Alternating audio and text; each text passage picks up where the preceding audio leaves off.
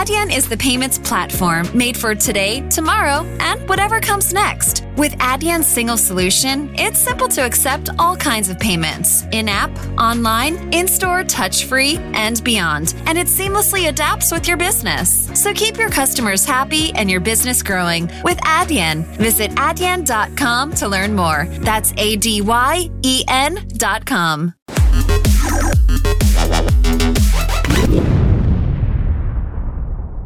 Sejam muito bem-vindos ao Onde, Quando e Como Eu Quiser.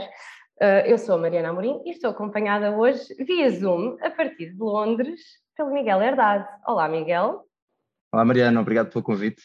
Ora, é essa. Ora, tu tiveste aqui um percurso muito interessante, começaste por te o teu percurso académico começa em Direito, já foste professor universitário na, nova SPE, mas uh, ao longo do tempo tens-te tornado especialista em desigualdades educativas e hoje em dia és diretor associado no Ambition Institute.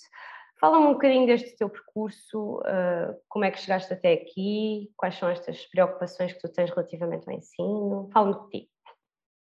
Está bem, uh, bem, foi difícil falar, falarmos uh, de nós próprios, não é? Mas, uh, mas sim, o meu percurso foi, foi exatamente como tu disseste, uh, se calhar, se calhar não é o percurso mais típico, um, oh, e certamente não era o percurso que eu imaginei quando entrei para a universidade, aos 18 anos, um, mas de facto, se calhar devia ser um percurso mais típico, aí podemos falar se calhar um bocadinho. Devia? Uh, mais, Porquê é que devia? Mais disso à frente. Porque é, é um tema interessante, se tu pensares, um, eu tirei direito na clássica, como tu disseste. Um, e eu dou sempre este exemplo. O meu, pronto, eu trabalho aqui no Instituto Inglês um, e nós temos, nós trabalhamos com, com alguns advogados e alguns deles são dos melhores do mundo uhum. um, e que trabalham connosco para bono ou, ou temos parecidos com eles. E eu dou sempre o exemplo que o, o melhor advogado que eu tenho não tirou direito. Ele é engenheiro bioquímico. Okay. E ele, se tu fores aos rankings internacionais, eu não te vou dizer o nome dele porque de descrição em relação a ele, mas se tu fores ver os rankings internacionais, ele está tipo no, no Tier 1, ou seja, ele está nos primeiros lugares em todos os rankings, e ele não tirou direito. Ok. E, e eu acho que há um certo. Um, uma certa vantagem em nós podermos ter essa liberdade de. Ele estudou engenharia bioquímica, que foi uma coisa que gostava. Uhum. Um, eu, na verdade, estudei direito, que foi uma coisa que detestei uh, mesmo. Um, e isso, isso não influenciou assim tanto a minha carreira. O que, eu, o que eu faço hoje em dia não tem nada a ver com o direito. Uh, e, portanto, e, portanto, se calhar é um, é um shift que podíamos vir a ter nos sistemas de ensino e que é muito típico dos sistemas de ensino anglo-saxónicos, não só, uh, não só obviamente em, em, Inglaterra, mas sobretudo nos Estados Unidos, quer dizer, que as pessoas, até os médicos, tiram filosofia e depois vão fazer lá o curso de medicina. Uh, mas sim, tirando esta parte, sim, eu, eu tirei direitos porque, de facto, eu acho que é mais ou menos isso que se espera de uma uh, na altura de uma criança como eu, que gostava de História e Geografia, e é por isso que vais para Humanidades, não é? Sim. E o que se espera de uma pessoa que, por acaso, até tinha mais ou menos boas notas no liceu uh, em Humanidades, é que ela vai tirar direito para uma daquelas universidades, tipo a clássica, de ou Coimbra, ou, uhum. ou Nova, Porto, ou o que seja. Um, e é uma pena, porque eu acho que, que teria sido muito mais feliz se tivesse, sei lá, tirado História ou Geografia, e, e também teria sido bastante mais útil para o que eu faço hoje em dia. Uh, mas, eh, mas pronto, eu ainda tentei exercer direito durante, ainda fui no pai durante dois ou três anos e foi um desastre total. um, podia ter sido pior, eu, eu, não gostei mesmo nada da experiência. Um, e tive uma sorte enorme, de facto, de, de, poder ter dado aulas numa universidade que não é uma faculdade de Direito um, e, ao mesmo tempo, de muito novo, eu acho que tinha 22 ou 23 anos, uh, ter-me cruzado com um conjunto de pessoas que me desafiou para com elas fundar uma, uma organização uh, que se chama Academia do Johnson e que é um, uma organização muito interessante, um, ehm, com sede na Amadora, um, ehm, okay. junto aos bairros da Cova da Moura e de, e de, é, de bairro de São Bujal e o antigo bairro 6 de Maio, todo esse tipo de bairros. Um, ehm, e, portanto, eu tive essa sorte muito cedo de ter, de alguma forma, entrado nesse bichinho de, de das organizações sem fins lucrativos e, e, sobretudo, na área de, de educação para crianças desfavorecidas. Uhum. Um, se a tua pergunta era mais, mas porquê que, porquê que fizeste essa mudança? Um, eu, eu, se calhar, há dois episódios da minha vida que, que conto sem grandes complexos e que, e que demonstram bem que é, como tu podes ver, eu sou uma pessoa, primeiro sou homem, depois sou branco, e uh, sou de Lisboa.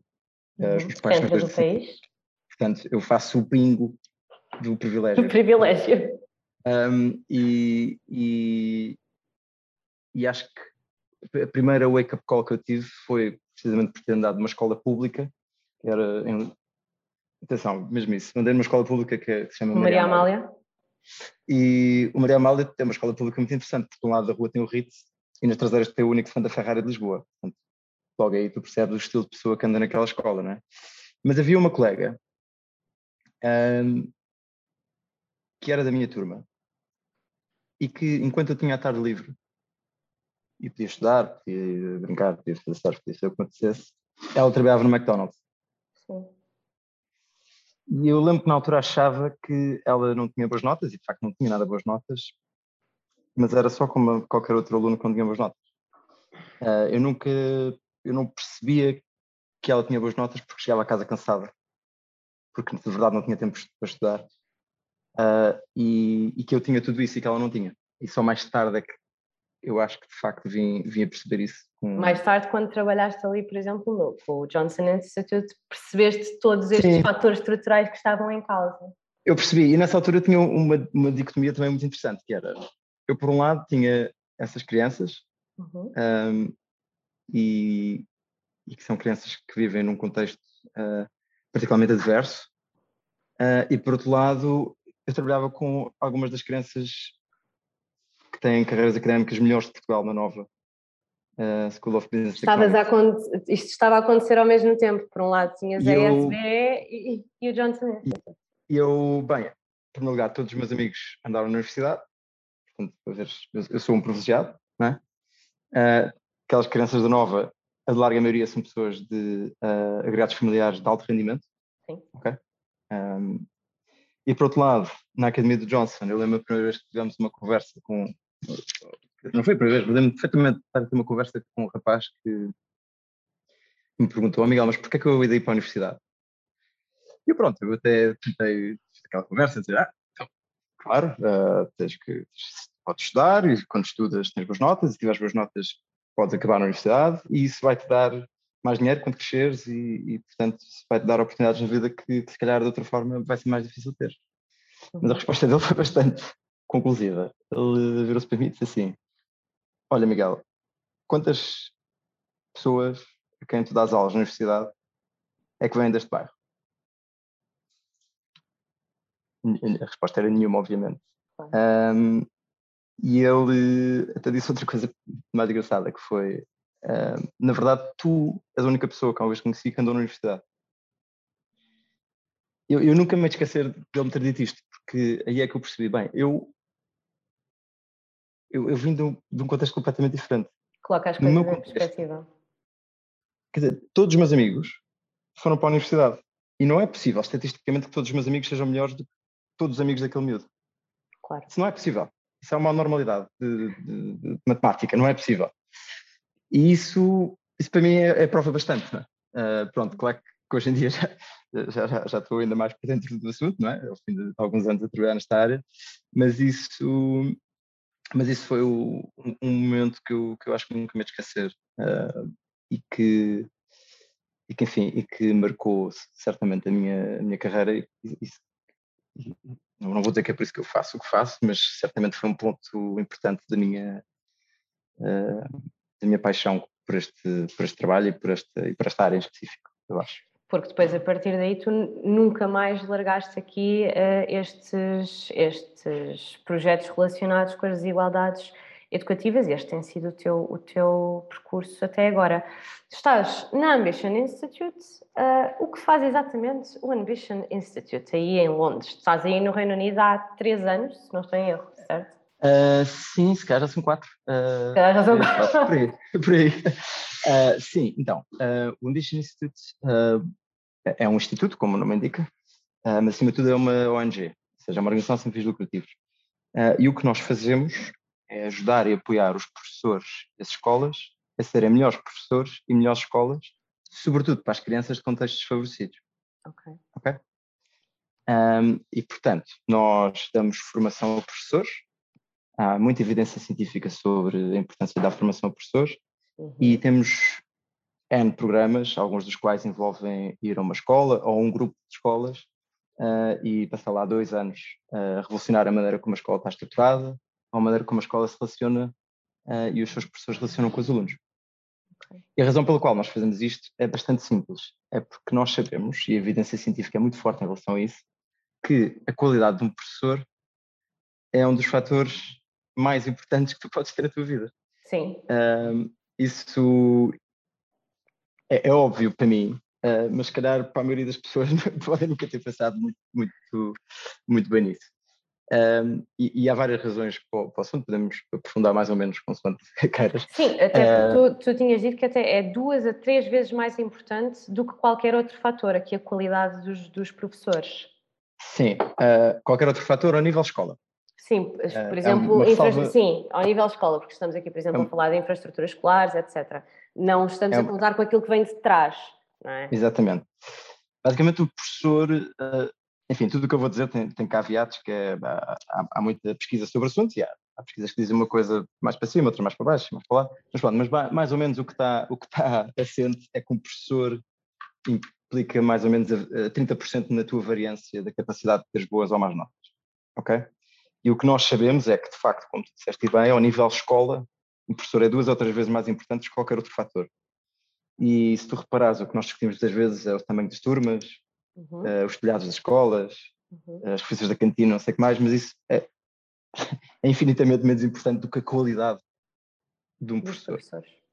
Ok? Uh, e nós sabemos também, e há um paper muito giro sobre o assunto, uh, de um professor que é uma coisa excepcional, que é uma pessoa que se chama Raz Shetty, que é o uh, full professor em Harvard, e que ele fez um estudo muito interessante aqui há uns anos, que era, ele pegou num milhão de tax returns, uh, ou seja, de, uh, de, declarações de IRS lá dos Estados Sim. Unidos, e num milhão de exames de alunos, e tentou modelar mais ou menos como é que os alunos tinham melhores professores, conseguiam acabar a ter melhores ordenados.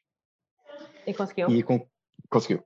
E esse é brilhante e, e, e sabe-se que isso é verdade, ou seja, como professor te vai ajudar a ter melhores notas na escola e que também te vai ajudar a ter mais rendimentos quando tu crescer. Ou seja, okay? não é só no percurso académico, é, é um impacto que vai para além do, do, do, percurso académico.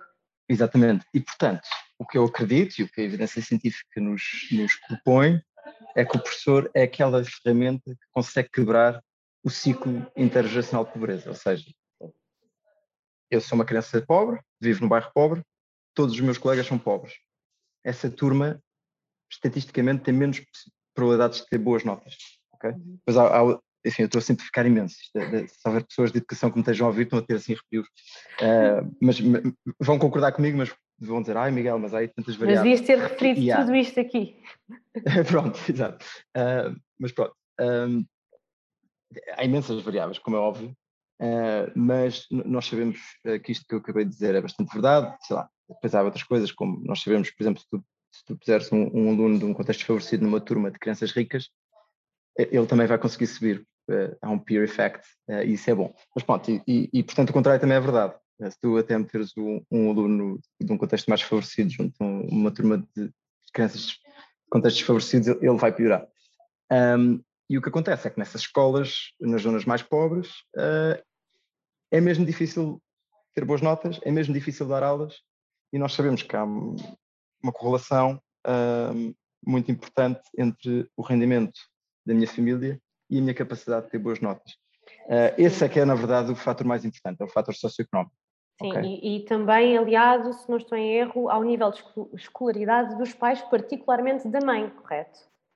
Muito bem, completamente verdade. A escolaridade da mãe é mesmo uh, aquele fator uh, que, enfim, que nos dá. Uh, é, tem tem, tem um, um, peso muito grande na minha capacidade de, de conseguir ter boas notas na escola e, e até de, de, conseguir ter melhor, mais e melhores rendimentos quando, quando cresço. Um, e isso, para alguns países como Portugal, é um problema. Era isso que eu ia dizer. Para, para Portugal, isso é uma péssima notícia, porque Portugal é o país menos escolarizado da Europa. Uh, se não estou em erro aqui, eh, é o país da Europa onde menos pessoas concluíram o ensino secundário, que é mais ou menos metade da população em, idade ativa, versus uma média europeia de 25%. Uh, sim, uh, bem, É capaz de não estar, é, se calhar está errado. Eu, acho, calhar... eu, eu tinha ideia que era 22%, portanto até era mais que o dobro da média da União Europeia. Então, sim, isso, vamos por partes, isso tudo está certíssimo. Ou seja, Portugal é de facto uh, Portugal é de facto o país onde, da Europa onde menos gente foi à escola. Ok? Ou seja, é o país da Europa toda onde menos gente conseguiu concluir o 12 ano. Ok? É disso que estamos a falar. E como tu disseste bem, agora dizendo que eram quase 48% das pessoas em idade ativa, ou seja, entre os 25 e os 64 anos, não têm o 12 ano. Ok? Agora, há aí um, um ligeiro caveat, que é isto ainda é fruto de um grande peso histórico que nós trazemos atrás da educação. Ok? Basta tu pensares que em 1981, ok? Uma em cada quatro mulheres na população portuguesa não sabia ler nem escrever. Agora, esta, quem é que eram estas mulheres? Eram as mulheres mais uh, com mais idade, ok? Tal como agora, a grande maioria destas pessoas da população ativa que não têm 12 ano são, de facto, aquelas eh, as mais velhas. Os mais novos já foram mais à escola. Basta pensar, eu tenho 30 anos, eu quando fiz o 12 ano, o 12 ano não era obrigatório, mas hoje em dia já é. E, portanto, a tendência que nós vamos ter é boa nesse sentido. Nós levamos aqui um grande peso histórico, ok? E isso é que é o, o problema. Há outros países como no Reino Unido, que se deparam com o problema a seguir. Que é? Que é já tanta gente que foi à escola, que agora o problema é conseguir manter que essa gente toda continue na escola. ok? E, e, esse é o problema. Por exemplo, aqui no Reino Unido, um, enfim, isto, isto, é discutível, mas uh, há um diretor de, de um instituto muito importante, que é o Institute for Fiscal Studies, que disse que o Reino Unido era basicamente o único país da OCDE onde a geração que agora sai da escola tem menos escolaridade uh, do que a dos seus pais. Ok. Que é, eu deduzo que seja tecnicamente verdade, um, e será uma coisa que todo que se irá passar em Portugal, não é? Ou seja, nós vamos tender a ter uh, cada vez mais população escolarizada e isso é uma coisa boa e há um bom esforço coletivo que se tem feito ao longo dos últimos anos para que isso aconteça. Mas a verdade é que, um, como tu disseste bem, nós somos o país menos escolarizado da Europa, isso é uma coisa que temos que ter sempre, sempre, sempre em conta e sobretudo agora por causa do fecho das escolas durante a pandemia, eu posso Sim, elaborar um bocadinho mais sobre isso à frente. Falaste muito sobre, sobre isso. Isso, isso é um problema, um, e é um problema nos seguintes termos. Um, primeiro, há uma grande discrepância entre aquilo que se chama as escolas públicas e as escolas privadas. Uhum. Basta tu pensares que um, em crianças do ensino primário, seja, até aos 12 uhum. anos, se olharmos para as escolas públicas, sabemos que 80% das mães daqueles alunos não andaram na universidade, por exemplo. Ok? É imenso. E, e sabemos que isso, infelizmente, leva com que os seus, os seus filhos tenham menos possibilidade de ter a nota máxima à matemática e tenham uma probabilidade maior de ter negativas. Ok? Um, eu não tenho dados, porque eu acho que eles não existem, acerca de como é que funcionam os colégios privados. Isso é um, isso problema. é um problema. É, porque eu imagino que as mães dos alunos de colégios privados tenham uma escolaridade superior. muito superior. Um, e, e, isso, e isso é um problema. Uh, porque lá está, estamos outra vez a criar aquele círculo de pobreza de que eu falava ao início. Não é? Se o meu pai tem dinheiro para uma escola privada, ele próprio, o meu pai e a minha mãe provavelmente já têm uma, escolaridade maior, e isso quer dizer que eu ando numa escola privada, ando com outros alunos que também têm rendimentos mais elevados, um, se calhar tem acesso a uma exigência maior, a escola pode ter mais recursos, apesar de ser mais ou menos discutível, uhum. um, e portanto eu tenho uma possibilidade maior de, um, de conseguir uh, suceder na vida e, e ou ir para uma universidade boa, etc. Sim, um, de se abrirem mais portas. Exatamente. Há, há, também uns estudos muito interessantes uh, que, que, são difíceis de, de, explicar assim rapidamente, mas uh, que diz que uma das coisas mais interessantes também é as conexões que nós ganhamos ao longo da vida um, ajudam-nos e têm um peso preponderante na nossa capacidade de ter rendimentos mais altos. Portanto, eu, por andar num meio onde conheço pessoas uh, uhum. Uh, de rendimentos mais altos, tenho a possibilidade de poder ter empregos nos escritórios dessas pessoas, nos, uh, enfim, de arranjar portanto, entrevistas. Portanto, a importância aqui dos círculos sociais, é? Exatamente. E de não e fecharmos E não só em relação a essa possibilidade, ou seja, de eu conhecer pessoas, mas uma certa confiança uhum. que me dá. Isso, Saber isso que é possível. Isso, sim, e isto não é. Isto, eu estou a dizer isto, as pessoas estão a virar, mas este tonto está para aqui a dizer opiniões dele, mas isto não são opiniões, isto são, são dados científicos. Uh, ou seja, isto são grandes análises que se fazem, vão-se ver uh, amostras enormes de, de crianças e, e, e consegue-se consegue -se medir isso, consegue-se medir a, a, forma como as crianças têm determinada confiança ou não. Um, e portanto, esse é.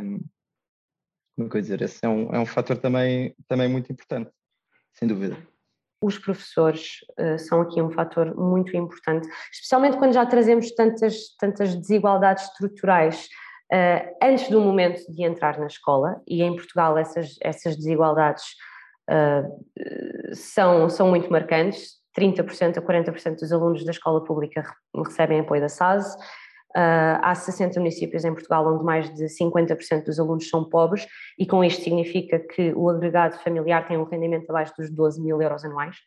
Um, e também sabemos que os 25% de alunos mais pobres em Portugal têm uma diferença de dois anos a nível de aprendizagens do que os alunos mais ricos. Ora, portanto, sabemos que existe já aqui uma grande desigualdade a partir do momento, antes dos alunos sequer porem um pé na sala de aula mas isso é um problema mais complicado de resolver. Agora, a partir do momento em que entramos na sala de aula, sabemos de facto que os professores são um fator determinante no sucesso destes alunos, não só na escola, mas depois. Agora, como é que eu meço um bom professor? And we're back. Well, tax season's here, folks, and you know. Hi there. Whoa, where'd you come from? April here to tell you about the tax filing software from TaxAct. Uh, seriously, were you like hiding behind my desk? Seriously, TaxAct makes it easy to get your maximum refund. Well, you heard it here first, folks. Switch to TaxAct today and you can start for free. Or as we say in Radioland, subtle. TaxAct. TaxAct. File for less and get more. See taxact.com for details. essa, essa é uma boa pergunta. Como é que se mede um bom professor? É, é a pergunta para bingo. Pois. Uh, bem, há uma coisa, há, há coisas que nós sabemos, primeiro. Uh, e, e, nós sabemos isto, e eu vou dizer uma coisa que é óbvia, mas que se, se olhares muitas vezes para a maneira como se pensa a coisa uh, e se gera a coisa, sobretudo em Portugal, vais perceber que, que se quer devia ser relembrado de vez em quando. um bom professor é aquele professor que consegue que o seu aluno tenha um bom aproveitamento na escola e, por ter um bom aproveitamento na escola, consiga ter uma vida feliz e realizada. Ok? Um bom professor não tem que ser aquele professor que forma uma criança para ser um bom profissional. Não, não é isso. Uh, e um bom professor não é um professor que serve, que usa a escola para se servir. Ok. okay? Os professores não são os donos da escola. A escola não é feita para os professores, a escola é feita para os alunos. Ok? Uh, e, e, eu sei que isto parece muito óbvio, mas uh, muitas vezes, infelizmente, o que nós ouvimos é muita conversa centrada à, à volta dos professores uhum. e da escola e pouco à volta do aluno. Ok. Ok. Por isso é que tu em Portugal, por exemplo, ouves muito mais falar sobre a carreira e o sindicato dos professores uhum. do que quanto é que se investe, por exemplo, por aluno. É uma conversa que nós já tínhamos muito acostumados a, a ter, não é? Todos nós conhecemos que é o Mário Nogueira, eh, que é lá o presidente do Sindicato dos Professores, que, que, eu nunca conheci, portanto, não, não, mas eh, não há um equivalente para os alunos, não é? Os Sim, alunos não, não têm é. essa voz, não, não têm esse. Uh, e, e, e, e, portanto, quase que parece que às vezes nos esquecemos que a escola serve mesmo é para os alunos, ok? E pronto. Agora, obviamente, que sendo o professor o fator mais importante que eu tenho à minha disposição para melhorar o resultado dos alunos, e para dar aos alunos uma vida melhor, uh, é nesse fator que eu devo uh, investir também. É? Ok? Uh, para simplificar isto, basicamente porque, como, como estávamos a dizer há bocadinho, uma criança tem dizer, são imensos, imensos fatores que, que, que, vão influenciar, seja, como dissemos há bocadinho, a escolaridade da mãe, o facto de ver, por exemplo, uma casa sobrelotada, ou numa casa com más condições, uhum. ou até origem, um, o país onde nasceu? Sim, porque tu, eu sinto que ias dizer a origem étnica ou racial, mas nós não sabemos. Sabemos, sabemos em relação ao, ao local de nascimento dos Palopes, Sim. mas é só. Bem, nós, nós sabemos que uh, sim, nós sabemos que no caso dos alunos uh, nascidos fora de Portugal e sobretudo se forem nos PALOP, uh, têm uma probabilidade, por exemplo, de ter boa nota matemática muito inferior. Uh, nós não sabemos nada sobre a etnia, porque por simplesmente em dados em Portugal não se recolhem dados étnicos, o que é um problema, em minha opinião. Na minha também. Ouvi dizer que o INE vai fazer um piloto para começar Sim. a ter dados étnicos, que é uma coisa que eu um, acolho uh, e festejo, uh, apesar de sentir que já, já vem com 20 anos de atraso. É um passo é, muito pequenino. Uh, sim, mas pronto, mas é um passo na boa direção e portanto isso é bom. Um, nós sabemos, um, sabemos coisas de outros países, não é? Um, designadamente países onde há acesso a muitos dados, como o Reino Unido e os Estados Unidos, mas pronto, mas esse, esse se calhar não é, o, não é o ponto. Nós em Portugal, a única coisa, para nós em Portugal nem sequer sabemos ao certo quantas pessoas de outras etnias é que há. Há umas estimativas, e, e se as estimativas são boas, uh, ou seja, são, são, são, coisas bem feitas, não é? É isso que eu queria dizer. Uh, mas, quer dizer, uh, o, o, Ministério da Educação não faz ideia quantas crianças de, de, etnias que não sejam brancas portuguesas é que há nas escolas. Quer dizer, mesmo brancos portugueses também não sabem, porque não, não recolhem esses dados, não é? E, portanto, claro que há aproximações e, e há estudos interessantes. isto veio agora também bastante à ordem do dia por causa de enfim, discussões políticas interessantes que teve em Portugal, uh, interessantes no mau sentido da palavra, uh, designadamente com comunidades como a comunidade cigana, uhum. um, e, mas pronto, vamos fugir desse, desse, tema porque não, não temos nada a acrescentar a ele, um, no, no, sentido de que, uh, claro, como a cor, a cor da pele de uma pessoa ou o local onde ela nasceu, em nada... Devia influenciar Claro, como é óbvio. Mas, mas não, é nesse, não é nesse sistema que vivemos, infelizmente. Exatamente. A, a ideia de um sistema de ensino é que seja um sistema de ensino que funcione para todos. Uh, se não funciona para todos, quer dizer que não funciona para ninguém, não é? Exato, tu costumas dizer isto muitas vezes e eu ia perguntar-te, é, é, eu diria que é mais ou menos óbvio e fundamentado que não está neste momento a funcionar para todos. Uhum se não está a funcionar para todos, está a funcionar para, para quem é que está a funcionar este sistema de ensino? Então, este sistema de ensino, lá está, não está a funcionar para todos, tu disseste há bocadinho e bem, uh, e vamos, vamos, retomar a pergunta inicial. Uh, a diferença entre o aluno rico e o aluno pobre em Portugal, e nós vemos isto todos os anos do PISA, são dois anos uh, de aprendizagem. Uhum. se pensarmos aqui em Inglaterra, são um ano, seja os mesmos alunos, estamos a falar de. Isto é medido aos 15 anos, está bem? E são números pré-pandemia.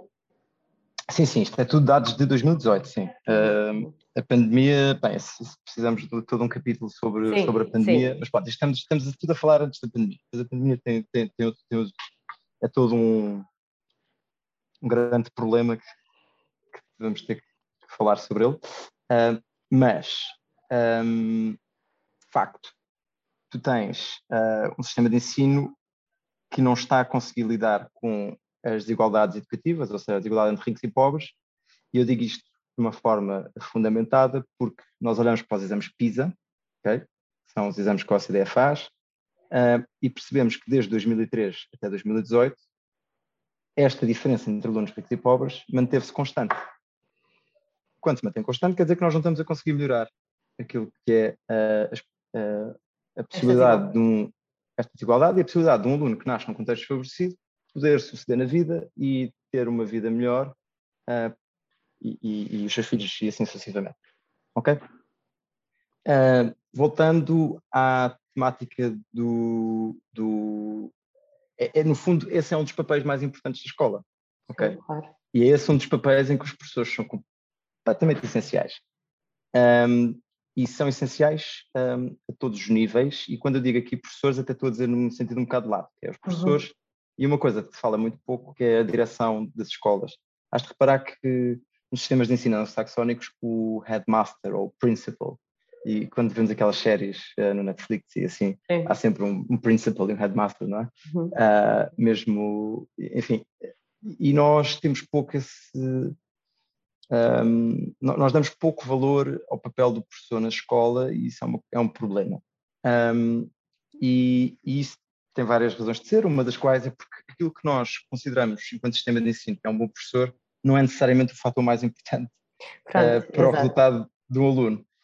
Uh, isto porque, bom, uh, há um estudo muito interessante uh, da Fundação EduLog, que é a Fundação Belmiro de Azevedo, um, e que foi feita em parceria com investigadores da Universidade Nova um, e um professor na UCL, aqui em Londres, um, dos investigadores, enfim, alguns desses investigadores são muito, são muito meus amigos, um, como o Pedro Freitas, a Nabal Correios uh, e a Carlos Seabra, da Universidade Nova, um, e, eles basicamente viram isso, que é o que é que é um bom professor, ou o que é, o que é que, como é que se mede o valor que um professor acrescenta. E eles perceberam coisas interessantíssimas, perceberam que, por exemplo, a antiguidade na carreira, a nota de licenciatura, o número de anos que um professor está com uma turma, são exatamente as coisas que interessam para o nosso sistema de ensino. Ou seja, estas são as, caixas, as, as, as boxes que os nossos professores têm que pôr o certinho para evoluir na carreira, não são temas que tenham uma influência grande na capacidade do aluno ter melhores ou piores notas. E isso é um grande problema. Ok. okay? Uh, a pergunta é, ok, então mas se não é isso, e era a tua pergunta há bocadinho, o que, é, que é que é um bom professor? Se não é isso que faz um bom professor, é o, o que é que é? Pronto. Um, e nós temos algumas pistas.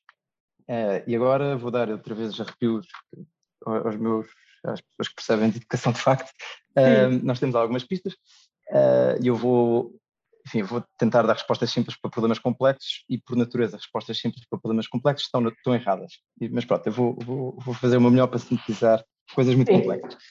Um, há várias teorias. Uma muito interessante é pensar que, bem, nós podíamos tentar recrutar os professores que são mais que tiveram melhores resultados académicos, ok? Uhum. Ou seja, aqueles que na universidade tiveram melhores notas, por exemplo. Há países que fazem isso e funciona muito bem. Sim. Estamos a pensar eh, na Finlândia, na Coreia do Sul uh, e no Japão. Uh, na Finlândia, salvo erro, uh, eles, eles conseguem buscar 90% dos professores àquele terço dos melhores alunos da universidade. Ok? Ok. E isso é bom, quer dizer, são pessoas que pelo menos, hum, enfim, depois há outra discussão, quer saber se quem tem boas notas é mais capaz ou não, mas, mas pelo menos são pessoas que, que andaram na universidade e, e se esforçaram muito hum, durante o seu percurso académico, isso é interessante. Hum, agora, e, e, acabei de dar arrepios a, alguns, a algumas pessoas, como disse, há outra coisa que eu, em que eu acredito, que é uh, os professores não nascem bons professores. Tornam-se bons professores. Bons, Exatamente. Os bons professores fazem-se. Uh, e há alguma evidência científica nesse sentido. Ok? Um, e isto é, é, é, super complexo, mas há alguma evidência científica de que se nós conseguirmos dar boa formação contínua a professores, que temos vários resultados positivos, um dos quais é, uh, isto não se aplica para Portugal, mas uh, necessariamente, que é garantir que os professores ficam na profissão, uhum. ok? há muitos países, aliás, a maioria dos países da Europa tem um problema que é os professores, ao fim de alguns anos, uh, decidem ir para outras carreiras. Uh, o exemplo paradigmático é aqui uh, no Reino Unido, nos Estados Unidos também, que há muitos professores que depois vão para a banca de investimento, que é uma coisa muito engraçada. Sim. Em Portugal, em, Portugal, isso não se põe porque os professores têm uma carreira pública e, portanto, ficam no sistema e não, e não saem do sistema. mas pronto, nós sabemos que, que, o desenvolvimento profissional pode manter os professores no sistema e que eles não se vão embora, não mudam de profissão. Um, sabemos que os ajuda ser melhores professores, no sentido de adquirirem práticas pedagógicas melhores, uhum. ou de como desenhar o currículo, ou de, de como. Uh, eu vou dar o exemplo de uma coisa que nós fazemos aqui no Instituto, e, e, e que pode, dito assim, vai parecer simplista, mas há uma. Dar aulas é uma performance também. É, e é uma performance difícil. Muito difícil. Dar aulas é muito difícil. Ser professor é mesmo difícil. Sim, é?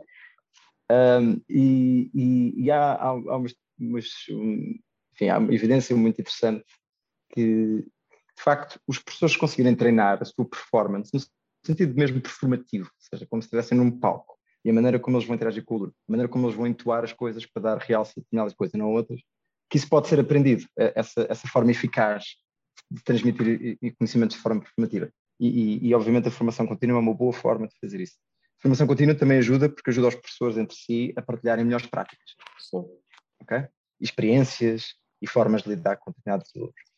Um, e, e por último, e a meu ver, um dos pontos mais importantes, há alguma evidência interessante que diz que a formação contínua tem um papel enorme a dar mais rendimentos aos alunos quando eles saem da escola. Eu vou explicar. Uh, e agora estou a citar um paper uh, de um colega meu aqui do Ambition Institute um, okay. e, de, e, do Education Policy uh, Institute também, que diz que eles, eles, basicamente o que eles fizeram, eles pegaram no caso inglês e perceberam uhum. que se nós todos os anos dessemos 35 horas de formação contínua de alta qualidade a todos os professores de Inglaterra, que isso ia custar alguma coisa como 4 bilhões de libras. Okay? E a pessoa assusta-se. Que é... Sim. Mas... Mas já vais perceber. Mas... Já vais perceber. 4, 4 bilhões de libras. Uh, agora, agora, por exemplo, no outro dia, o, acho que era o Luís Conraria, o Luís Guerra Conraria, que dizia com graça que qualquer coisa que a gente compare com a TAP vai ser absurda. Mas 4 bilhões de libras é mais ou menos, agora não, não sei, esqueça-se da minha cabeça quanto é que a gente está a investir na TAP, mas não é uma coisa assim tão longe dessa escala. Um, a ficar até, mas pronto, mas é, é muito dinheiro, tudo bem. Estou, um, estou, a tentar, estou a tentar calcular através de um, de um, não, não, um, ser, de um artigo porque, que, que a Susana Felta tinha feito. Porque o nosso PIB são 200 e, e, e muitos uh, bilhões, portanto não podem ser 4 bilhões para a TAP se for, diz, uh, mas pronto, são, são muitos bilhões. Um, mas o que é que eles veem? Eles depois veem, eles conseguem perceber, ou eles fizeram o cálculo, para perceber que nós basicamente sabemos que cada ano que uma criança anda na escola isso equivale a X% de mais rendimentos ao longo da sua vida, ok? Ok. Uh, e eles conseguem perceber que, melhorando a qualidade do ensino, essas crianças também vão ter rendimentos mais altos. E que, portanto, ao fim de, de 10 anos, nós investirmos volta. nos professores, o dinheiro volta e, na verdade, volta 19 vezes o dinheiro que a gente investiu inicialmente. 19. Por cada Boa. euro que a gente investe, neste caso, por cada pound que a gente investe, uh, enfim, isto que eu estou a dizer é, é uma alarvidade do ponto de vista financeiro, porque isto, enfim, são, são políticas há 10 anos e, portanto, tem, tem variações uh, monetárias, bem, enfim, não, não vou complicar, mas pronto, só, para simplificar Sim. e correndo o risco de estar a dizer eh, uma coisa que, que não está, enfim, por cada euro que a gente investe nisto tem 19 de retorno. Isso é muito bom, isso é um grande investimento. Eu, eu, quer dizer, eu acho que a gente. Há poucos investimentos mais, mais interessantes do que esse, não, não sei de coisas Sim, como. Nunca... Não, há, algumas, sei lá, talvez a Bitcoin, esse tipo de coisas, mas eu. eu, eu, muito pouco. mas pronto, mas, eh, mas sim, eu acho que isto é um excelente investimento, não é? Um, mas pronto, e portanto, uh, estou-te aqui a dar uma meia resposta que é: sim, há maneiras de tornar os professores melhores professores uh, e é importante que os façamos, ok? Que, que ajudemos os professores, uh, porque um, de facto é muito interessante. Um professor é uma pessoa que tem um papel na sociedade dos mais importantes que, que, pode haver, não é? Um, há países onde a profissão de professor é, é mesmo das mais uh, uh, respeitadas e, e conceituadas. Um, já não sei se, é, se é, é, num país nórdico qualquer, em que ser professora é mais prestigiante do que ser médico. Uhum. Um, isso, isso é bom, isso, isso é uma coisa boa. Um, e, e, portanto, eu, eu, eu, acho que era um bom desígnio nacional num país que tem graves atrasos e graves problemas a nível da educação, conseguíssemos uh, falar dos professores com mais respeito, uh, também com, com mais uh, carinho e, acima de tudo, com mais vontade de os ajudar a fazer a melhor sua profissão. Uh, que é uma coisa que. Sim, porque uma das coisas que tu dizes, fazer. uma das coisas que, tu, que eu te ouvi dizer uh, é que sentias que os professores são uma classe maltratada e mal compreendida, não só pelos políticos, mas pela sociedade em geral. Porquê é que será? Porquê é que achas que isso acontece? Porque eu acho que as, a, maioria das pessoas, e o Covid agora mudou isso um bocadinho, porque finalmente houve muita gente que teve que ficar em casa com os seus filhos e portanto percebeu, para lá, isto afinal é, um, é uma coisa Afinal isto é difícil. Afinal isto é difícil. Uh, mas, enfim, uh, ser professor em Portugal é um martírio. Eu, eu quer dizer, deve haver poucas profissões em Portugal pela qual eu tenha mais respeito. Há poucas, enfim, é, há quase nenhuma profissão pela qual eu tenho tanto respeito como os professores e por isso é que a minha vida é a volta de trabalhar com professores e, e, e, e e isso é, é, o, é, o, que me faz acordar e, e, sair da cama todos os dias. Uh, porque eles são uma ferramenta para dar às crianças desfavorecidas o, o melhor, uma vida melhor. Uhum. E, e, portanto, um, é isso. Mas ser professor em Portugal é particularmente difícil. Um, ao contrário do que as pessoas pensam, não, não é porque os professores uh, ganhem mal, porque na verdade os professores ganham Portugal, acima da média. Os professores em Portugal ganham acima da média da OCDE, da OCDE, mas em média. Porque se eu e tu quisermos agora ser professores, uhum. uh, não vamos ganhar assim tão bem. Uh, há outra coisa a dizer também que é, uh, ao contrário dos outros países, os professores do ensino privado em Portugal não recebem melhores que os do ensino público. O, que, o, que, não é surpreendente. Eu acho que na função pública é, é relativamente parecido, um, em média. Um, mas pronto. Portanto, não, não é sobre a remuneração. O grande problema um, é que, repara o que é, que é a vida de um professor. Eu, primeiro tenho que estudar aquele curso muito específico de educação, blá blá blá, vou para a universidade, faço mestrado. Depois, salvo se eu for para uma escola privada, as escolas não têm autonomia para me contratar. E, portanto, o que acontece? Eu vou para uma pool de professores e vou ser, de uma forma que é quase aleatória, ok? Uh, distribuído para uma escola qualquer. E, portanto, eu sou. Agora decidi ser professor de História, uh, coisa que não posso fazer, já explico porquê. Mas bom, vamos imaginar que eu, que eu tinha essa liberdade, não tenho. Um, e vou parar a uma escola em Fafo. E lá vou eu com a minha família para Fafo. Minha mulher, o meu marido, ou os meus filhos, ou o que for. Um, depois, no ano a seguir, sou colocado em Faro. Lá vou para Faro. Depois, no ano a seguir, vou para Beja. Uh, depois, no ano a seguir, vou para Lisboa. E pronto, estou sempre nesse carrossel. Um, isto não tem de ser assim. Não tem mesmo. Nos outros países não é assim. As escolas em Inglaterra contratam os seus professores, como as empresas contratam os seus professores, fazem entrevistas, percebem se há química com, com, com a equipa, uh, percebem se, se, o currículo é apropriado ou não. Um, isso é bom. Isto causa um desgaste enorme no professor ter esta vida.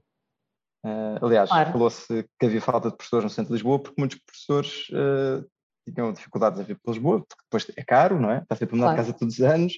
Uh, Vê-se sempre aquelas reportagens no, nos canais de televisão dos professores a partilharem quartos com os outros professores, quartos não, estar em casas uh, com os outros professores e, e, e, é, uma, é uma vida difícil.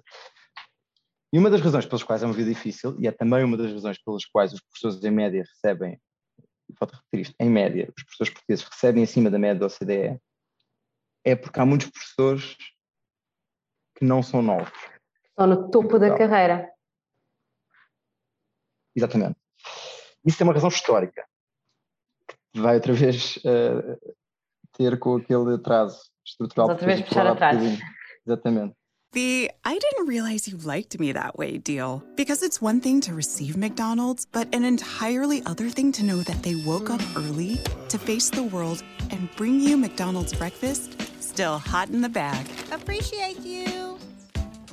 There's a deal for every morning. Now grab two loaded sausage burritos for only three bucks. Prices and participation may vary. Single item at regular price cannot be combined with any other offer or combo meal.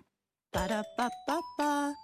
Geico asks, How would you love a chance to save some money on insurance? Of course you would. And when it comes to great rates on insurance, Geico can help like with insurance for your car, truck, motorcycle, boat, and RV. Even help with homeowners or renters coverage. Plus, add an easy to use mobile app, available 24 hour roadside assistance, and more, and Geico is an easy choice. Switch today and see all the ways you could save. It's easy. Simply go to geico.com or contact your local agent today. Uh, enfim, fico contente que não me tenhas perguntado porque é que este atraso existe, porque íamos ter que ir para aí até o Marquês de Pombal. Pois sim. Quando eles, quando ele expulsou, uh, enfim, quando ele expulsou os jesuítas e etc, etc. Uh, mas a verdade é que a seguir ao 25 de Abril não havia professores, não havia licenciados sequer, não era professores, é, não havia licenciados suficientes em Portugal para dar aula. Ok?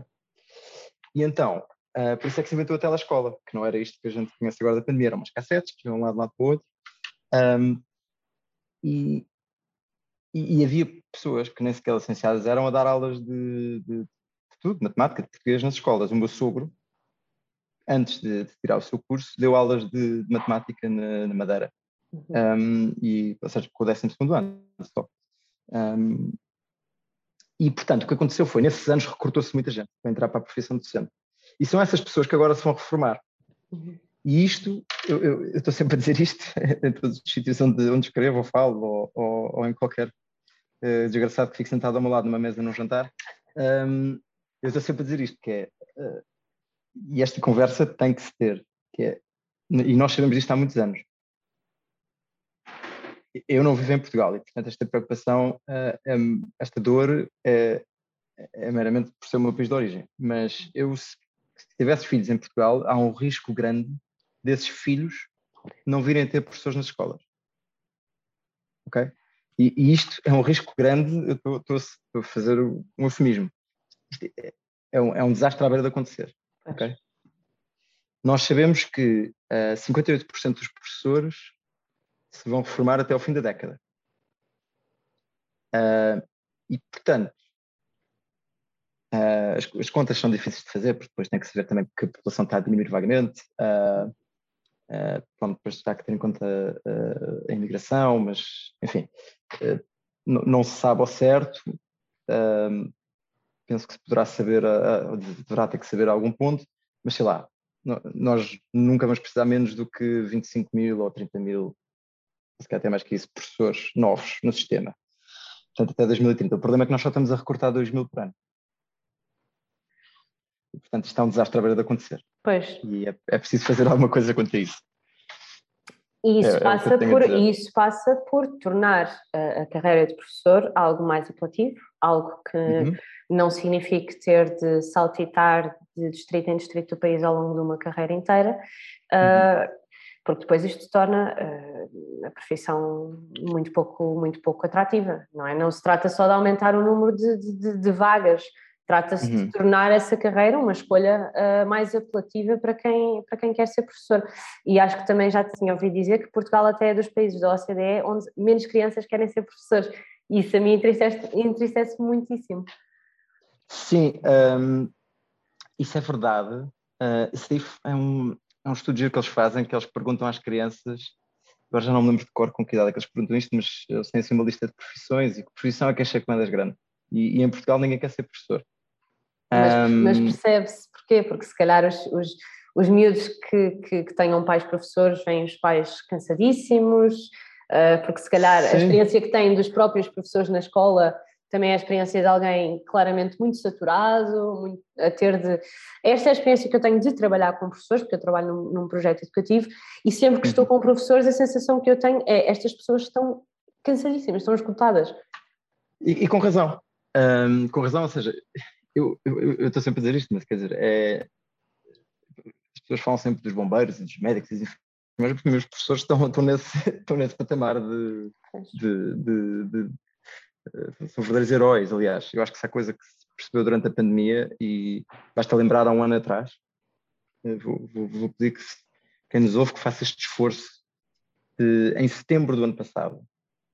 Uh, toda a gente estava em pânico por causa do Covid, e bem, e uma das coisas que dizia as escolas, as escolas e, e as crianças e não sei o que mais, que as crianças vão, vão, vão pegar os, o Covid aos mais velhos e não sei o que mais. Mas se lembrarmos, o ano letivo até ao Natal correu mesmo bem. Pois claro. E isso, e, e, nem se falou muito do assunto. É, é um daqueles casos de no, no, uh, no news is good news.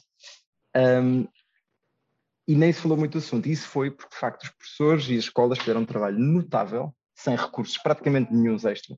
Ok? Um, isso é um trabalho notável. E depois as escolas fecharam, que é um. Para mim é um dos maiores desastres educativos. Eu sei que isto é uma ferida muito, muito grande para ti. É, é, é para mim não. Para, é para mim no sentido de. Para mim é o eu coletivo, não é? Entristece-te muito. Não, me entristece-me, mas enquanto membro do, de uma sociedade, entristece-me que, que já, posso explicar porquê, mas entristece que se faça isso às crianças. Um, mas basicamente as escolas fecharam não foi por culpa das escolas, foi por culpa do Natal, se não se lembra. Ok? Um, a gente, eu lembro-me do. Havia o, o, o Marcelo a dizer que ia passar o Natal com aquele primo e com aquele primo, e depois havia aquele senhor das compotas que toda a gente usou com ele, e que, que, que mas mal, porque ele, o senhor deve, ele deve tinha razão. no que faz, e ele tinha razão.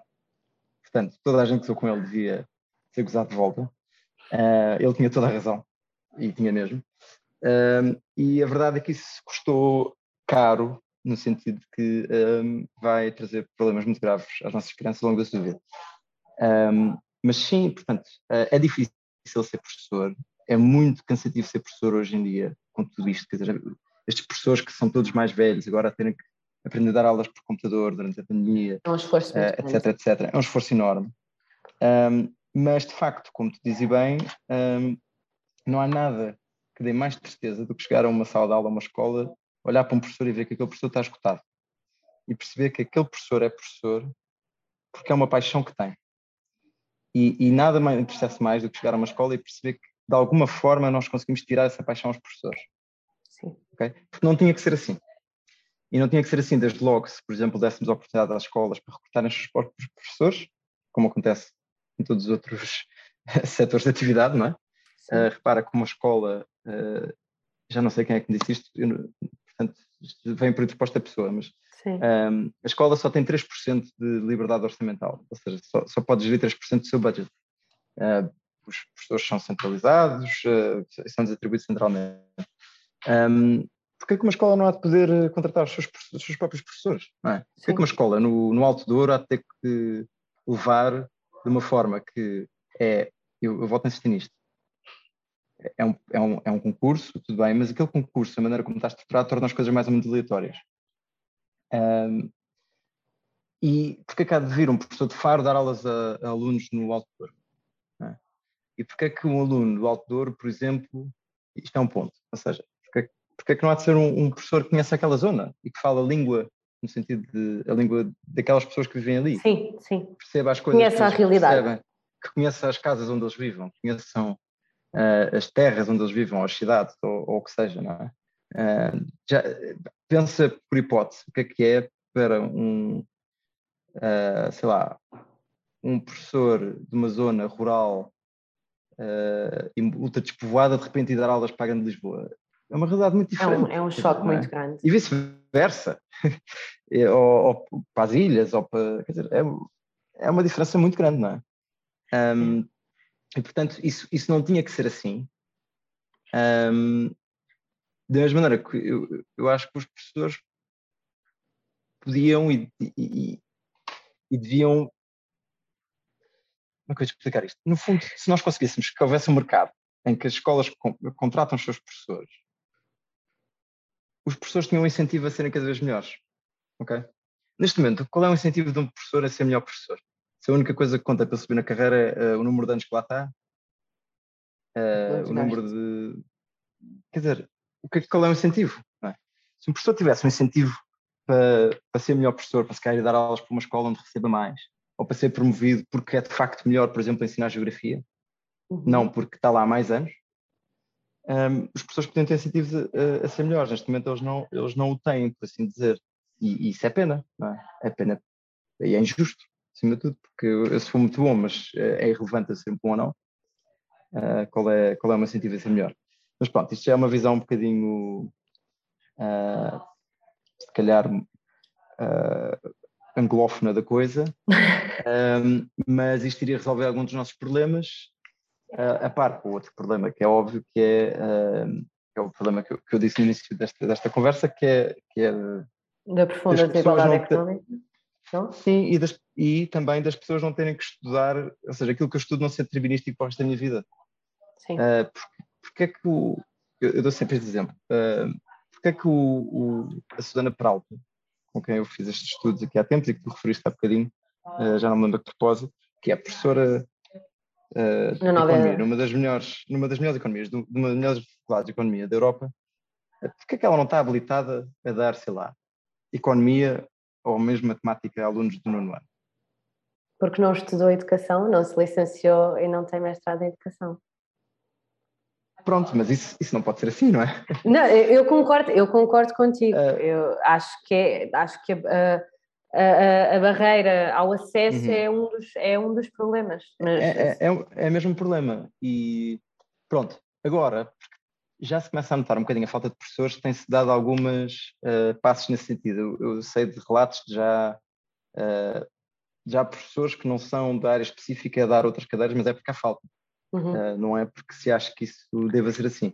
É porque nós estamos a correr assim. atrás do prejuízo. Exatamente, eu acho que deve ser, e, e, é uma exceção, devia ser a regra. Eu acho que isso devia ser assim e acho que isso uh, ia trazer muita riqueza uh, ao, ao sistema de ensino como, como um todo, sem dúvida. Ora, passando aqui para um, um, Já falámos imenso de educação e a educação vai pautar eh, toda e qualquer conversa que eu possa ter contigo, uh, mas passando aqui para os mídia. Estavas a dizer há bocado uma coisa interessante que é uh, no news is good news. Uh, e a verdade é que quando eu abro um jornal ou, ou ligo a televisão e ouço falar da escola, normalmente é por causa de faits diversos como proibições nas cantinas, uh, tudo o que tem a ver com a disciplina de cidadania e desenvolvimento, nomeadamente uh, pessoas que não querem que os seus filhos estejam matriculados, uh, que estejam, que tenham esta, esta disciplina, um, combates privado versus público e rankings anuais da escola. A cobertura mediática que nós fazemos uh, da educação uh, em Portugal uh, está a informar-nos corretamente, é útil uh, ser exatamente quem. E, e, já disseste também, mais uma vez, que os professores que sentias que eram muito maltratados e mal compreendidos pela sociedade em geral. Isto deve-se também à comunicação social de alguma forma? Uh, sim, quanto à tua última. sim, Eu sei que isto é uma pergunta muito difícil e muito vaga. Mas, mas, é uma grande pergunta.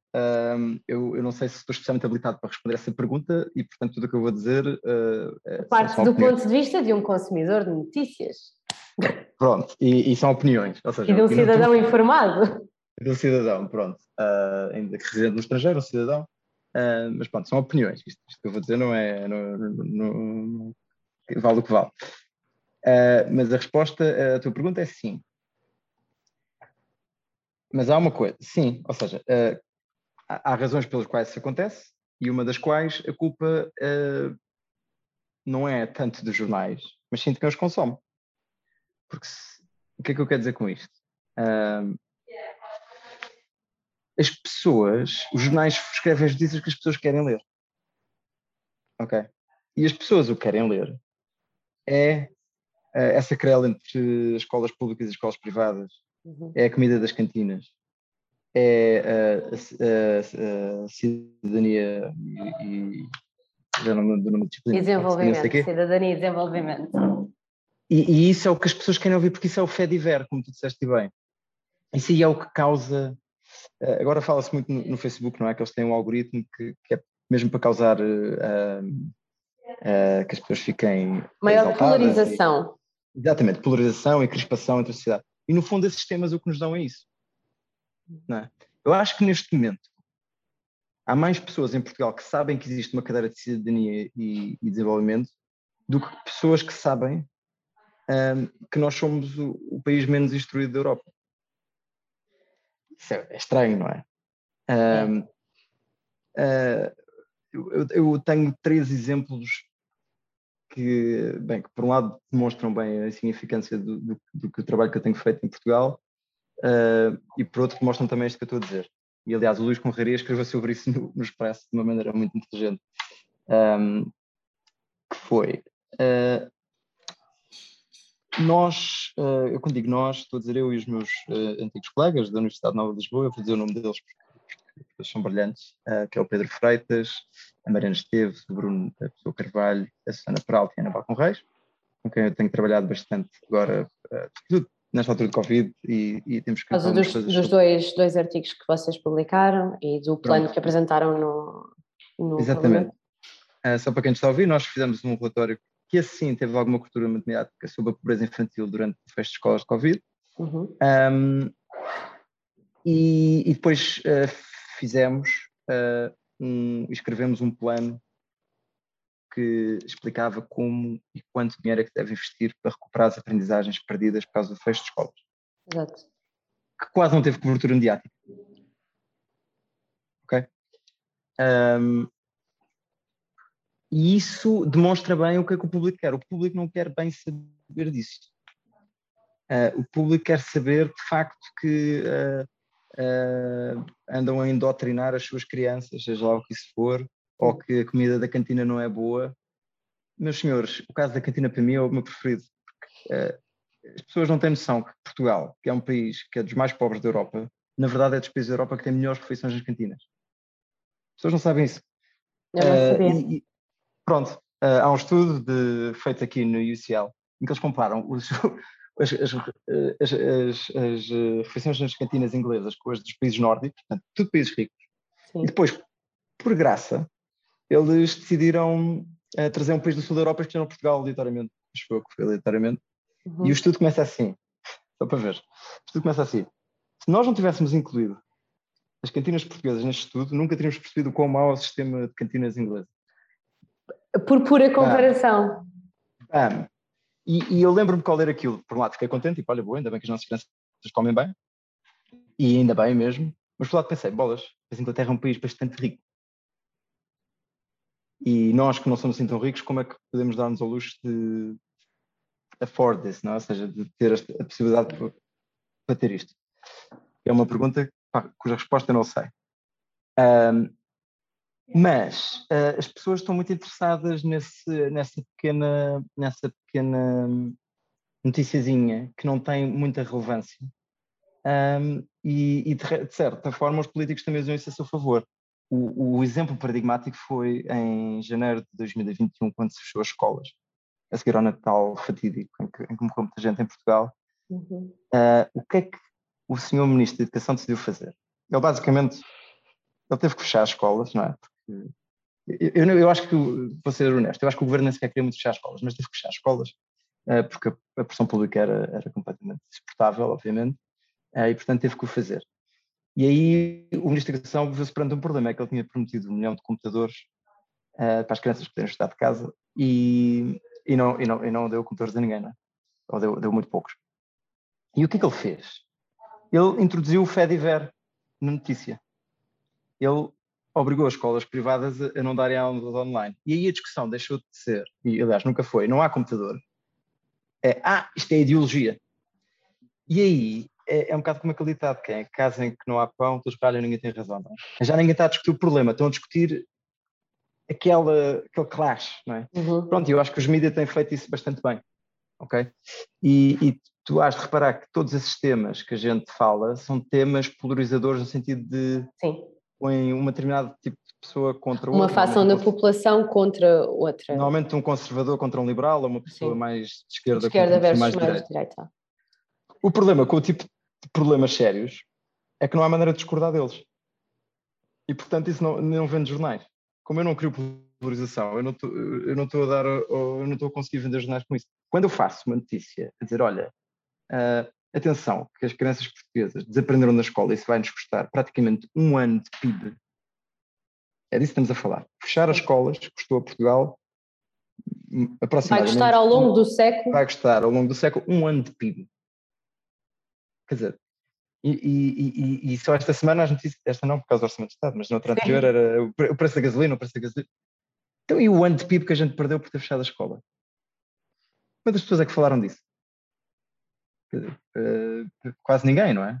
Uh, mesmo quase ninguém. Como, como alguém que, que está muito interessado no estado dos mídias uh, em Portugal e não só, eu dir-te-ia que sim, é verdade que estamos a seguir uma lógica de, de polarização.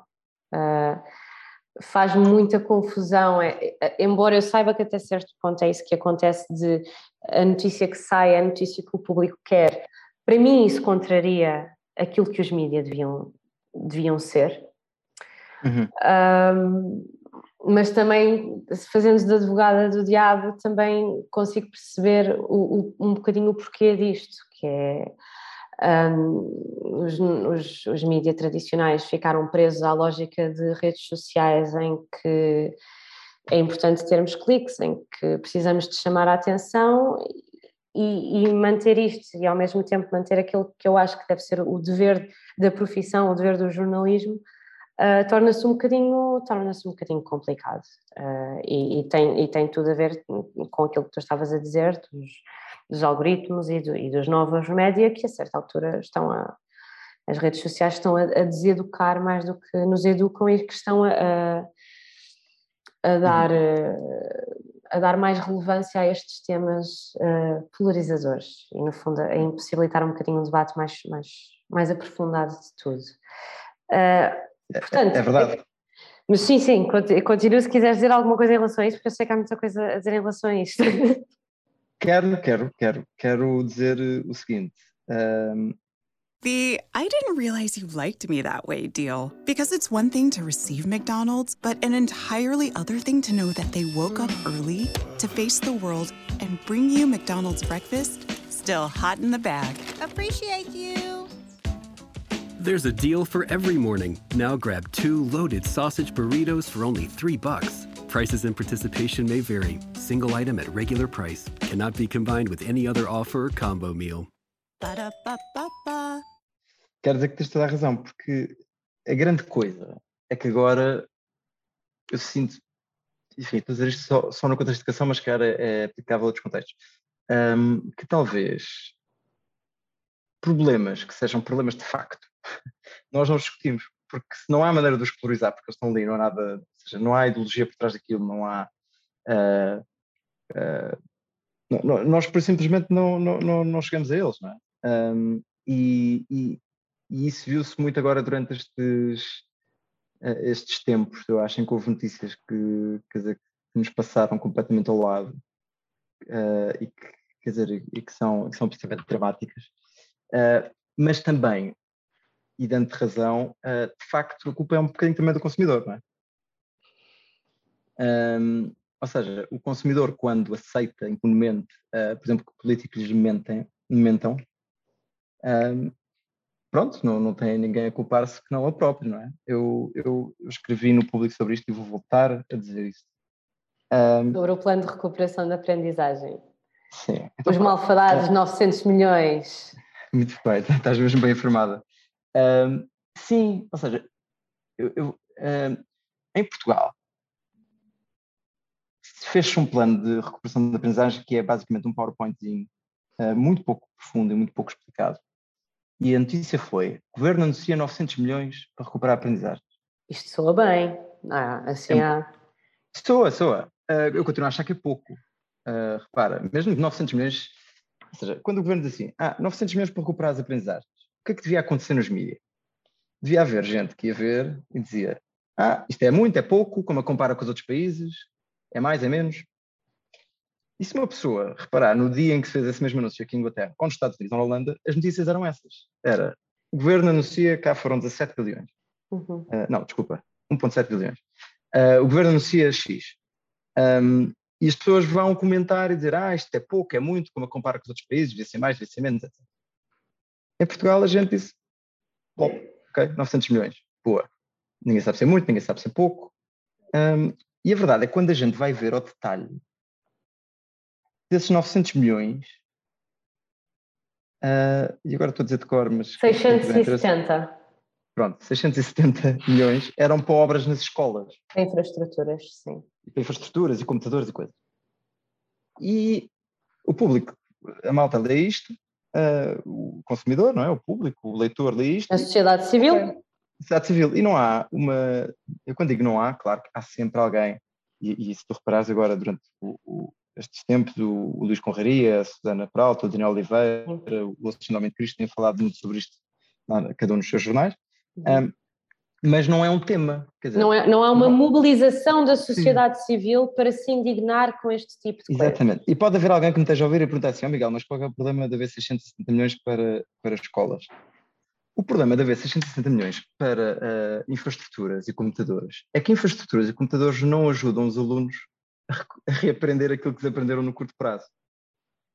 O que nós estamos a falar é como se as escolas, os alunos de facto regrediram nos conhecimentos. Okay? Esse é o problema. E, portanto, o que é preciso fazer é investir dinheiro para quê? Para contratar mais professores, para pagar horas extras a professores e, e explicadores, e fazer escolas de verão, e fazer Sim, o, o, plano de recuperação que vocês apresentaram estava dividido em três pontos e um deles era as tutorias, o outro as escolas de verão e o outro basicamente perceber quão grave é este problema, não é? Exatamente, exatamente. E é isso mesmo. E, e portanto, era, era preciso, é, preciso explicar que investir esse dinheiro todo em betão e em escolas não ajuda. E, portanto, aquilo que se está a dizer quando se diz que se investiu 900 milhões em que 670 são para escolas é uma mentira. E é uma mentira. E eu, eu, sei que, enfim, que esta entrevista vai ser pública, mas, portanto, eu estou a medir bem as palavras. É uma mentira descarada. E isso é um problema. E é uma mentira em relação àqueles que são as pessoas mais vulneráveis na sociedade, que são as crianças. E nós, enquanto adultos, devíamos olhar para este tipo de informação e dizer assim: espera lá, isto é uma mentira.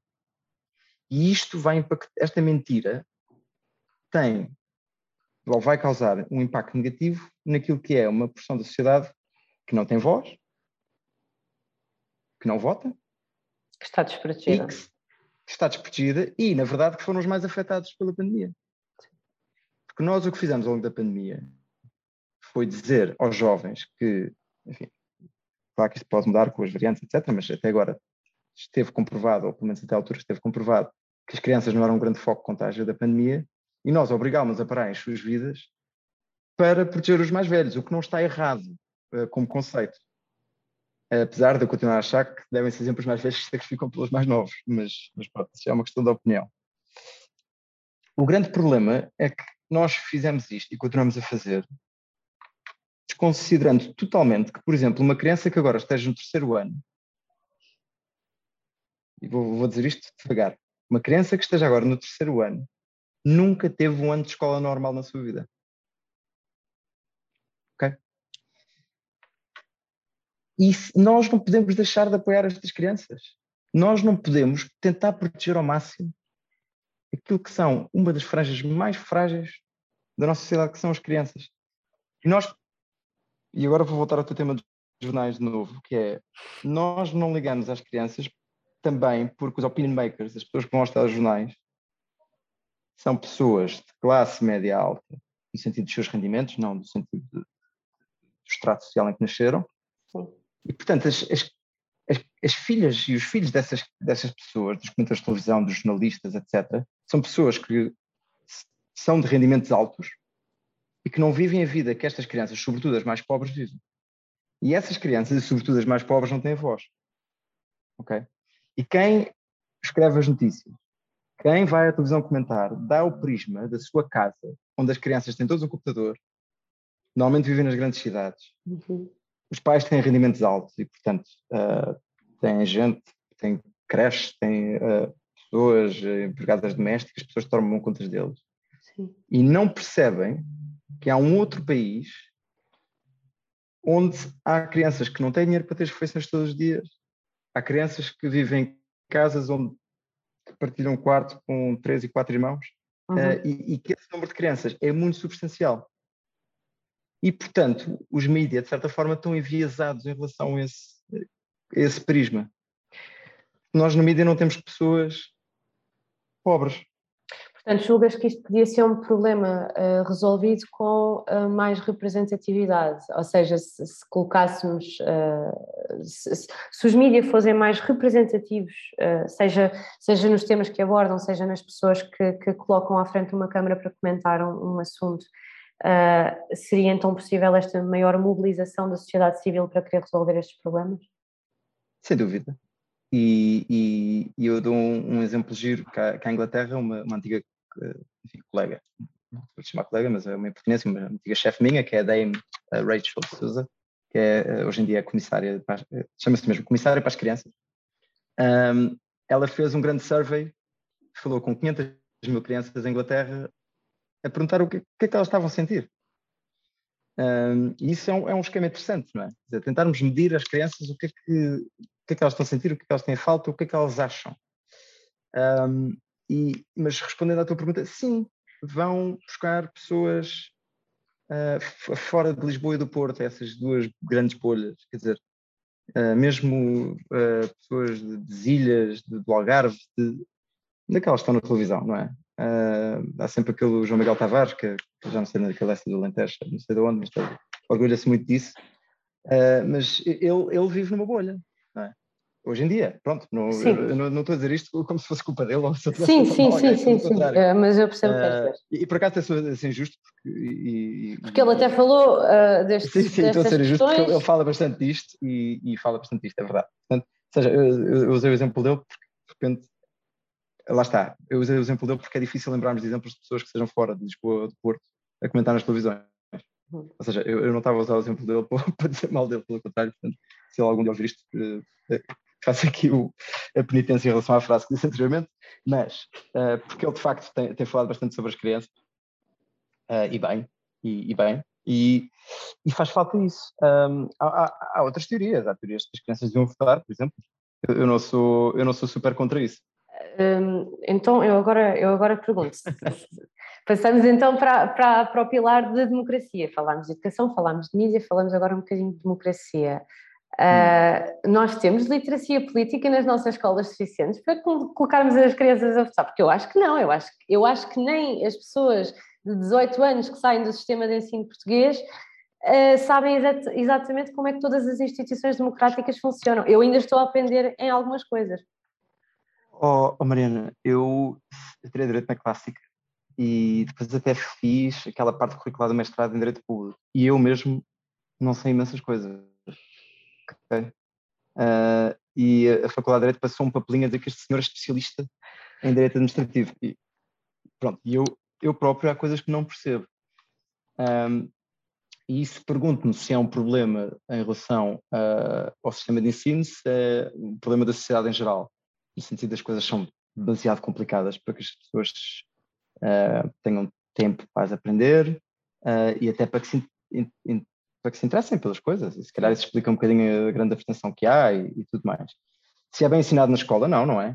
Claro que não, mas. mas uh, eu, eu, digo isto porque sempre que vemos, os, os, sempre que se fala dos níveis de abstenção, que é sempre que há eleições, uhum. um, é sempre tido como uma coisa muito má, e é, uh, e chuta-se um bocado para a escola.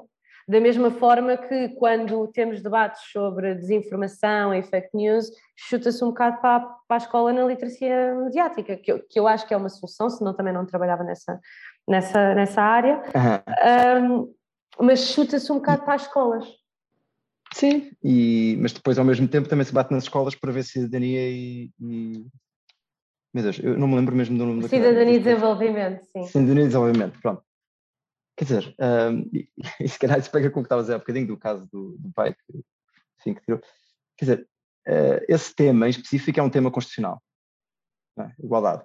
Uhum. Uh, igualdade de, de, direitos e de pessoas de, uh, que sejam identificadas como LGBTQ+, uh, ou, ou, qualquer outra coisa. ou seja, não, não é só em relação a esse esse grupo de pessoas. A Constituição tem um conjunto de direitos fundamentais que, no fundo, são trunfos das minorias contra as maiorias.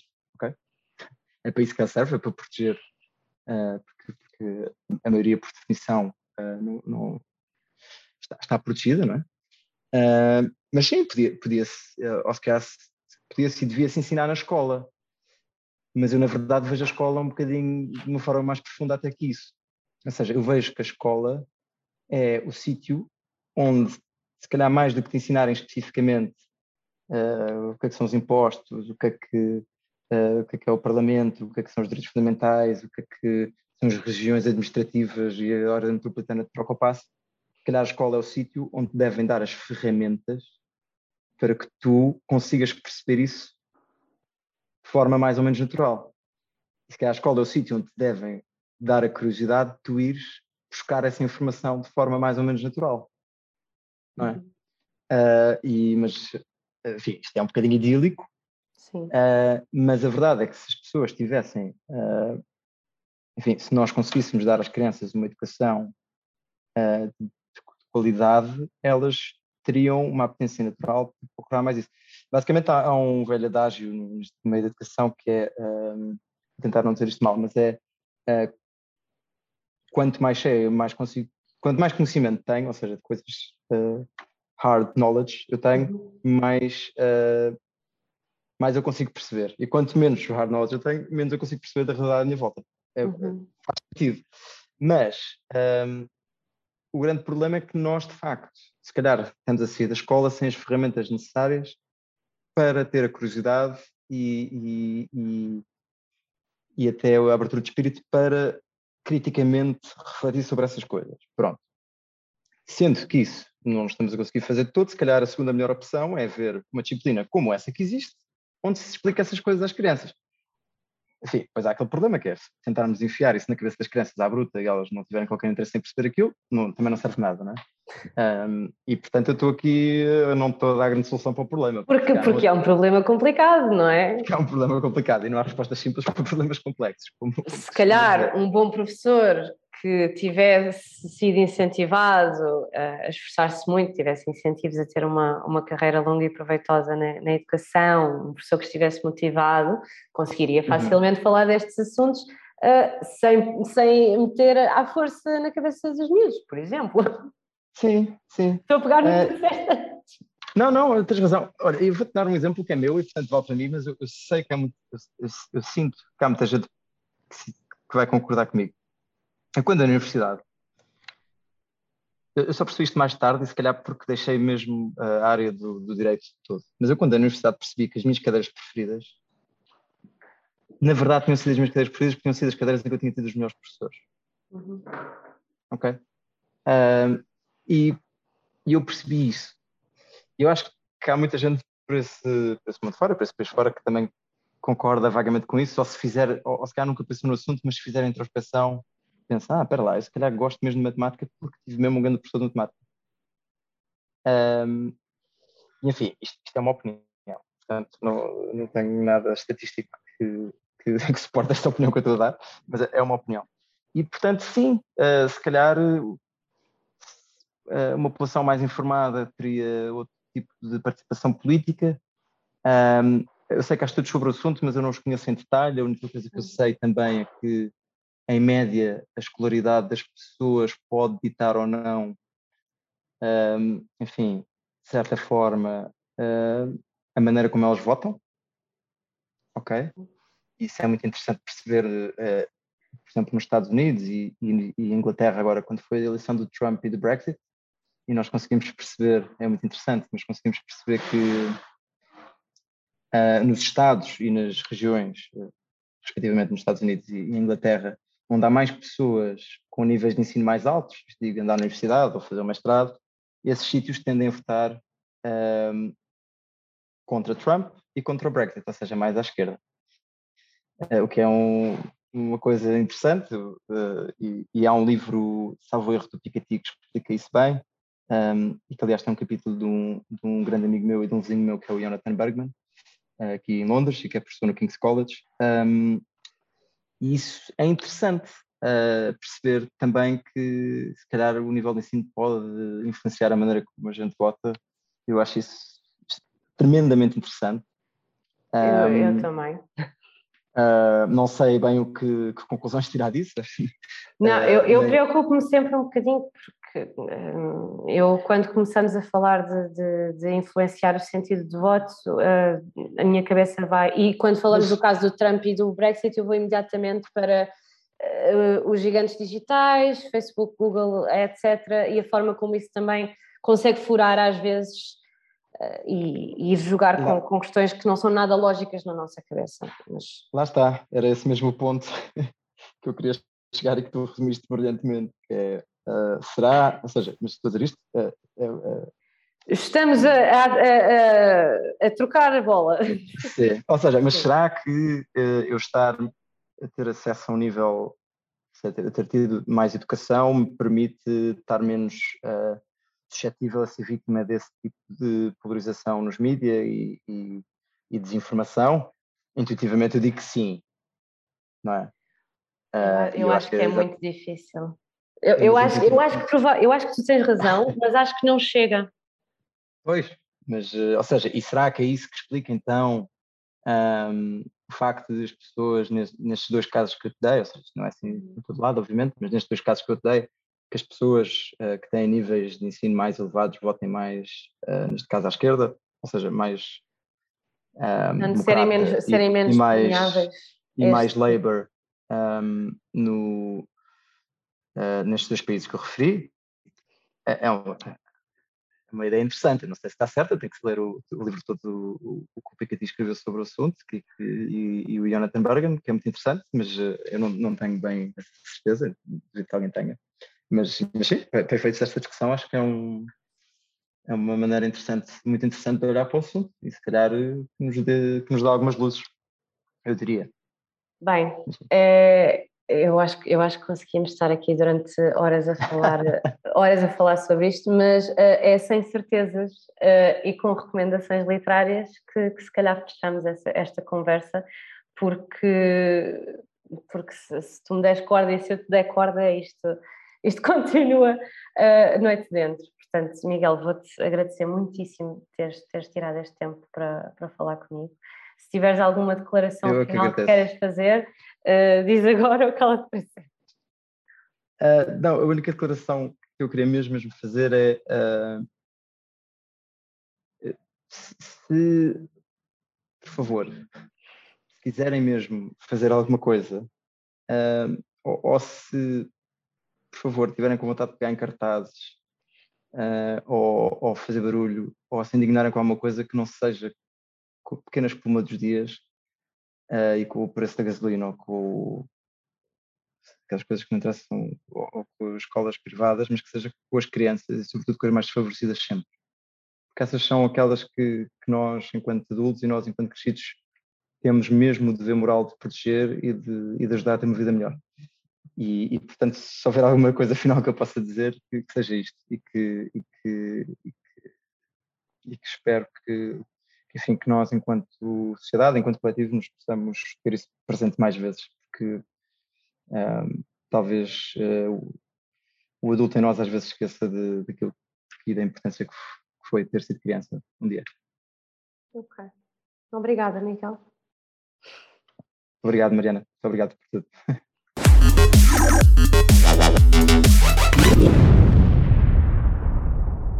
The I didn't realize you liked me that way deal. Because it's one thing to receive McDonald's, but an entirely other thing to know that they woke up early to face the world and bring you McDonald's breakfast still hot in the bag. Appreciate you. There's a deal for every morning. Now grab two loaded sausage burritos for only three bucks. Prices and participation may vary. Single item at regular price cannot be combined with any other offer or combo meal. Ba-da-ba-ba-ba. Tom didn't consult Mattress Firm sleep experts and has been sleeping on the wrong bed. Anyone seen my keys? And his junk sleep is starting to add up. Or my car. As bad as today is, tomorrow will be worse. He'll charge his phone in the toaster. It smells like emojis. No, it smells like junk sleep, Tom. Don't let junk sleep spiral. Mattress Firm sleep experts train over 200 hours to put you on the right mattress. Unjunk your sleep. Go in store or online at mattressfirm.com today.